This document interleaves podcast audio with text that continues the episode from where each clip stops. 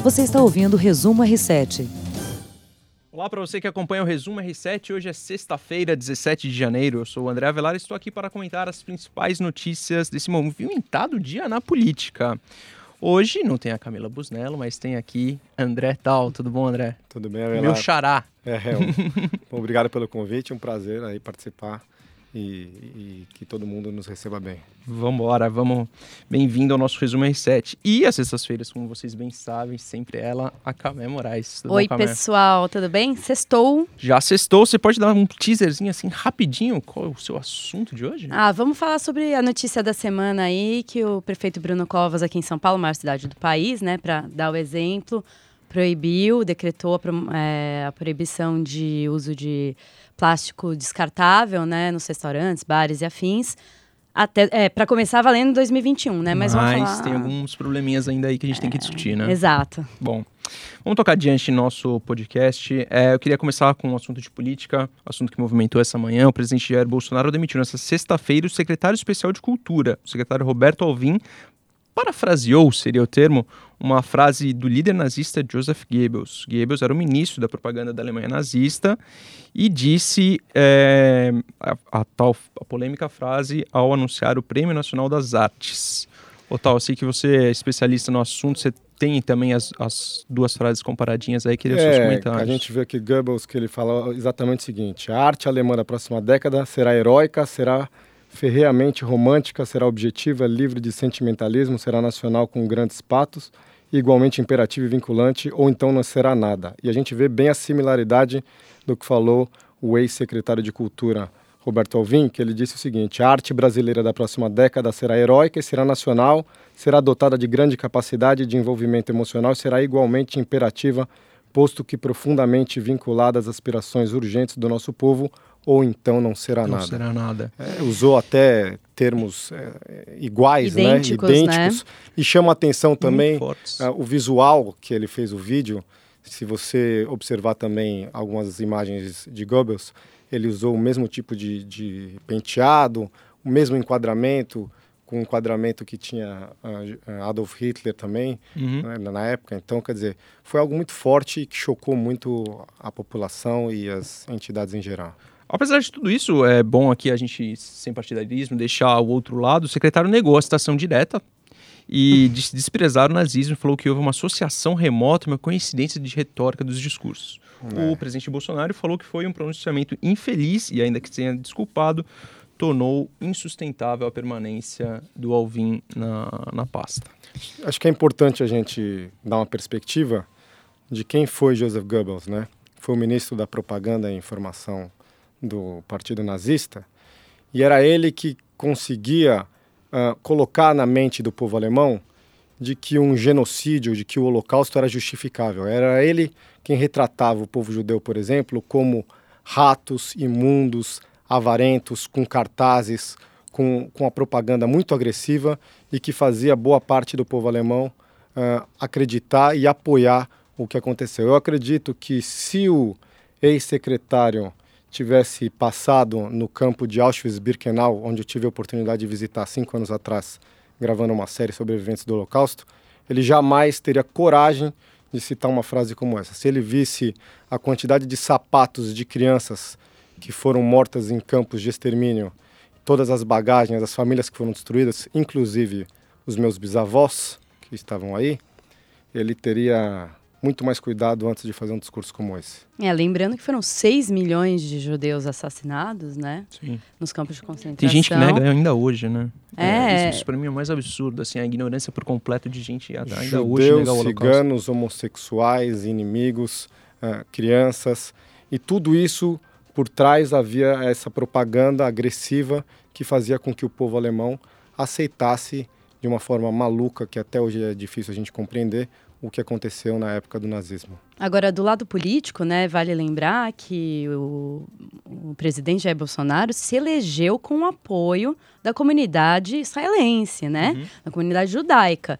Então, além de ter sido um ato criminoso desse ministro, que eu considero um crime, ele deveria ter sido indiciado, não se é que não vai ser indiciado por apologia ao nazismo, esse ministro deu um tiro no pé do governo, né? Porque coloca o governo numa situação muito delicada com a comunidade judaica, é, a própria Alemanha, né, que foi o palco desses, desses genocídios, veio a público, o governo alemão veio a público é, questionando, é, é dizendo que a Alemanha não concorda, nunca concordou, que é um, um, ato deplorável. O nazismo é tratado muito seriamente na Alemanha como uma marca, uma mancha histórica.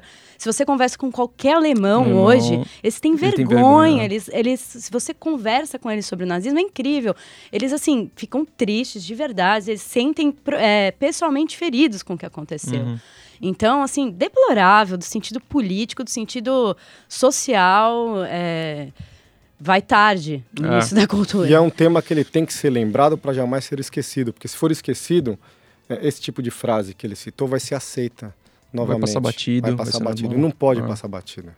Gente, isso renderia tema para um outro podcast, um podcast especial com certeza.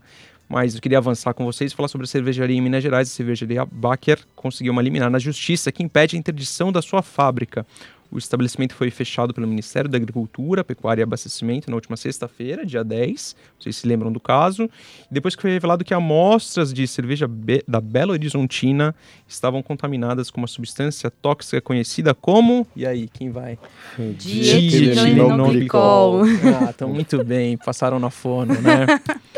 É, eu queria saber de vocês, o que, o que vocês acharam dessa, assim, a, a, a, é, ainda pode, já pode ser engarrafada, né? É, a decisão Agora, judicial diz que a, fábrica pode funcionar e engarrafar cervejas que mas ainda não, pode não tiverem, vender. que tiverem é. tanques não contaminados e não lacrados, mas qual a segurança? O, o que é, é, exatamente? É. E qual a origem? Foi um vazamento? Foi sabotagem? Essas questões ainda não estão resolvidas, né? Como que se deu a contaminação de um líquido que passa pela serpentina para dentro do tanque onde a cerveja é produzida, né?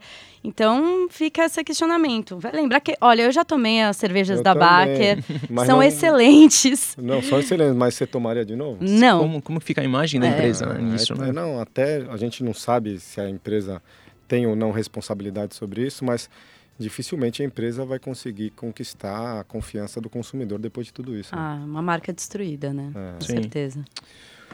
Vamos ao outro tema aqui do nosso podcast Resumo R7. Eu queria falar de educação, porque o Ministério da Educação divulgou na manhã dessa sexta-feira as notas individuais de quase 4 milhões de estudantes que fizeram o Enem, o Exame Nacional do Ensino Médio.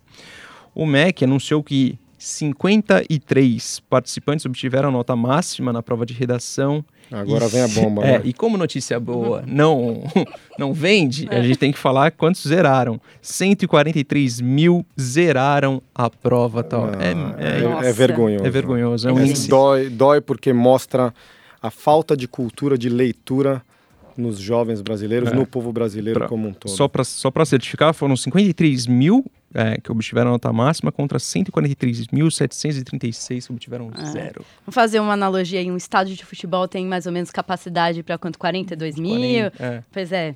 Três, quatro estádios de futebol? Futebol zeraram a redação. Zeraram a redação. Assim, é, é legal pensar que o tema da redação era a democratização do acesso ao cinema no Brasil. O tema difícil. É um tema amplo. Mas nem um pontinho. Exatamente. É. Se a pessoa não consegue, Ainda se que... o aluno não consegue desenvolver nenhuma ideia, nem colocar no papel ter um tipo de raciocínio, isso é gravíssimo. Isso são, é a nova geração que vai liderar o país no futuro. Uhum. O que, que a gente pode esperar deles? São analfabetos funcionais, né? A não sei que uma parte aí que eu acredito é, seja mínima, é, é, boicotou, é. Sempre, sempre existe um mas pouquinho disso, mas 143 mil é um número absurdo, gigantesco, né? Bom, no R7 você encontra um link para ter acesso à página de resultados que também anda instável, viu? Também não, tá, não tá fácil de consultar lá, não. Camé, voltamos ao assunto do uso do plástico. Você Isso. sempre deixa o recado aqui para a gente, poxa, consumir coisas biodegradáveis, é, de alumínio, trocar o canudinho, ter uma garrafa d'água como eu tenho. Exato. Ter, evitar usar o copinho plástico quando te dão uma garrafa d'água no restaurante, ó, toma na garrafa, qual que é o problema, né? Num bar Sim. da esquina, Sim. né? é, ou peça um copo de vidro, né?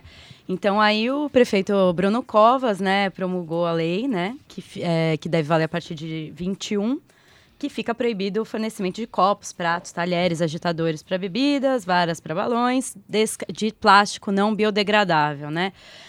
Bom, a lei, eu li inteira a lei, ela não cita os deliveries e uh, as refeições para viagem. Aí fomos perguntar à Prefeitura uhum. de São Paulo se os deliveries e as refeições para viagem estão inclusas Estariam nessa inclusas lei. que o estabelecimento pode ser multado, depois de uma residência pode até ser fechado. Isso, multa de mil a oito mil reais e pode ser fecha é, fechado depois da sexta multa, Exato. salvo engano, é. é.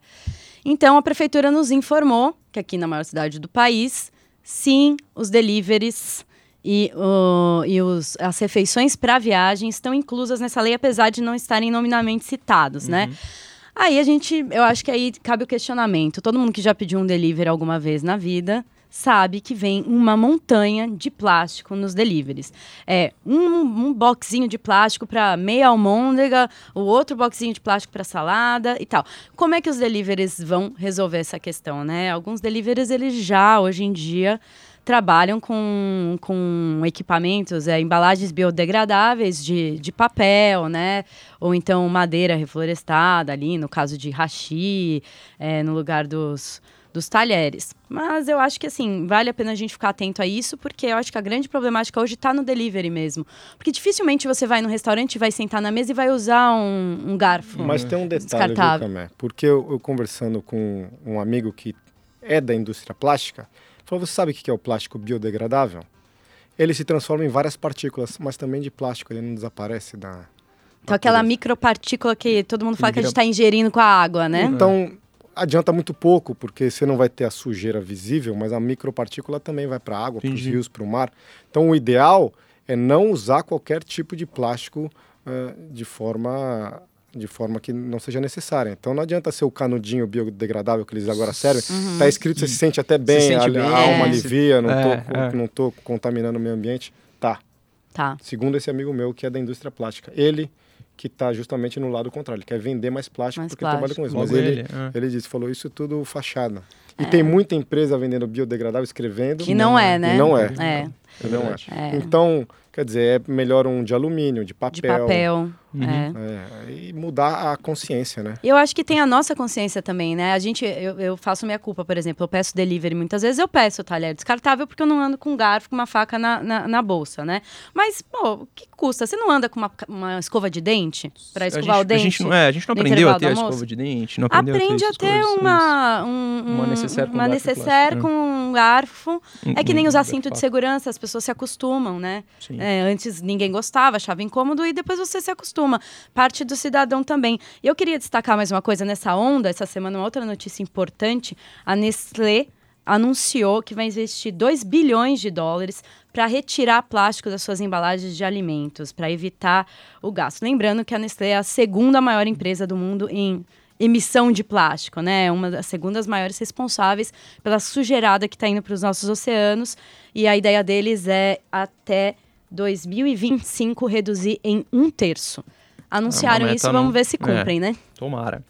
Camé, eu queria aproveitar você, você a Camé vai ao mercado várias vezes na semana. Ela já revelou aqui que ela é fã de mercado e vai pesquisa preço mesmo, compara os folhetos de jornal. E se não tiver o desconto, ela briga ela com a carne. É. Exatamente. é, a gente vem falando muito tempo do preço da carne, né? E aí eu li, até posso dizer, li no Estadão, uma notícia que me deixou um tanto assustado. Queria, queria saber a opinião de vocês e contar com o material que vocês já produziram sobre isso. Hum. Com o aumento do preço da carne, caminhões carregados são alvo do crime organizado.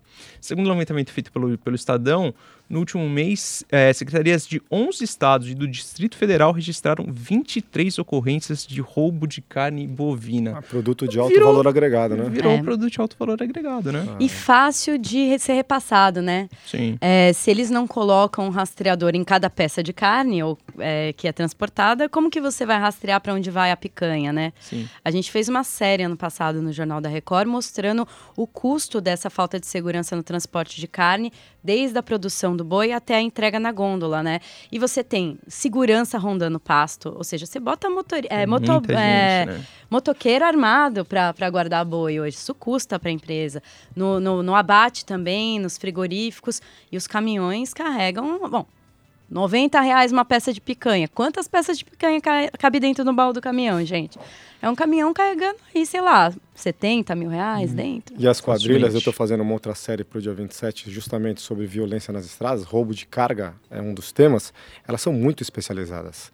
Então elas agem, elas sabem exatamente qual a carga que está vindo, elas têm armamento pesado, elas interceptam os caminhões e mesmo que os caminhões sejam rastreados, eles trabalham com o jammer, que é aquele equipamento que Sim. inibe uhum. o sinal de GPS do celular e conseguem desviar o caminhão para descarregar, no caso aí, carne em qualquer açougue que vai vender. Ninguém nem está sabendo que está comprando carne roubada, né? Exatamente.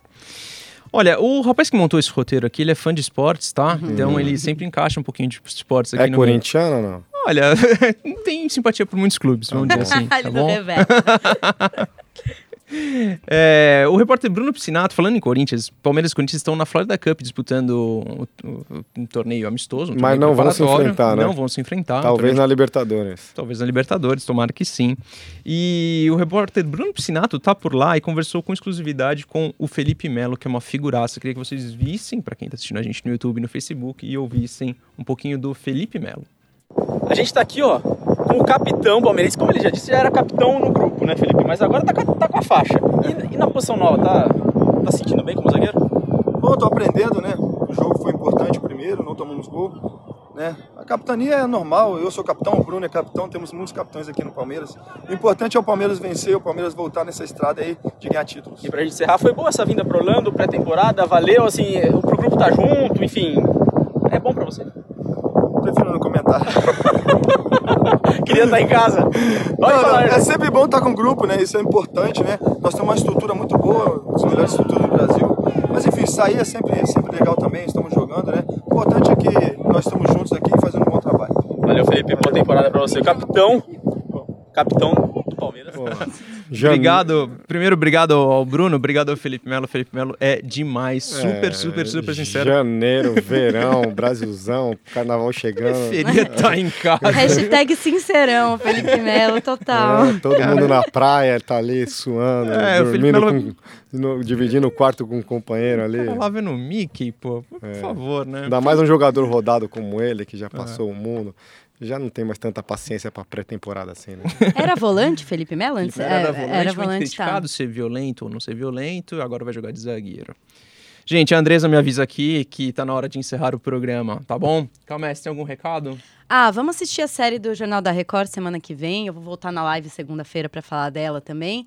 Mas é a série sobre Brumadinho, né? 25 de janeiro, faz um ano da tragédia, mais de 270 é, mortos. É. Então, vamos assistir que tem coisa boa, tem depoimentos exclusivos que a gente conseguiu com o Ministério Público. Tal, gostou da estreia aqui no podcast? Foi uma alegria, já fiz algumas lives antes da série também, sempre me sinto à vontade e feliz por estar aqui, agradeço todo mundo que nos acompanhou. Gente, obrigado. É isso, até uma próxima, tchau. Você ouviu Resumo R7.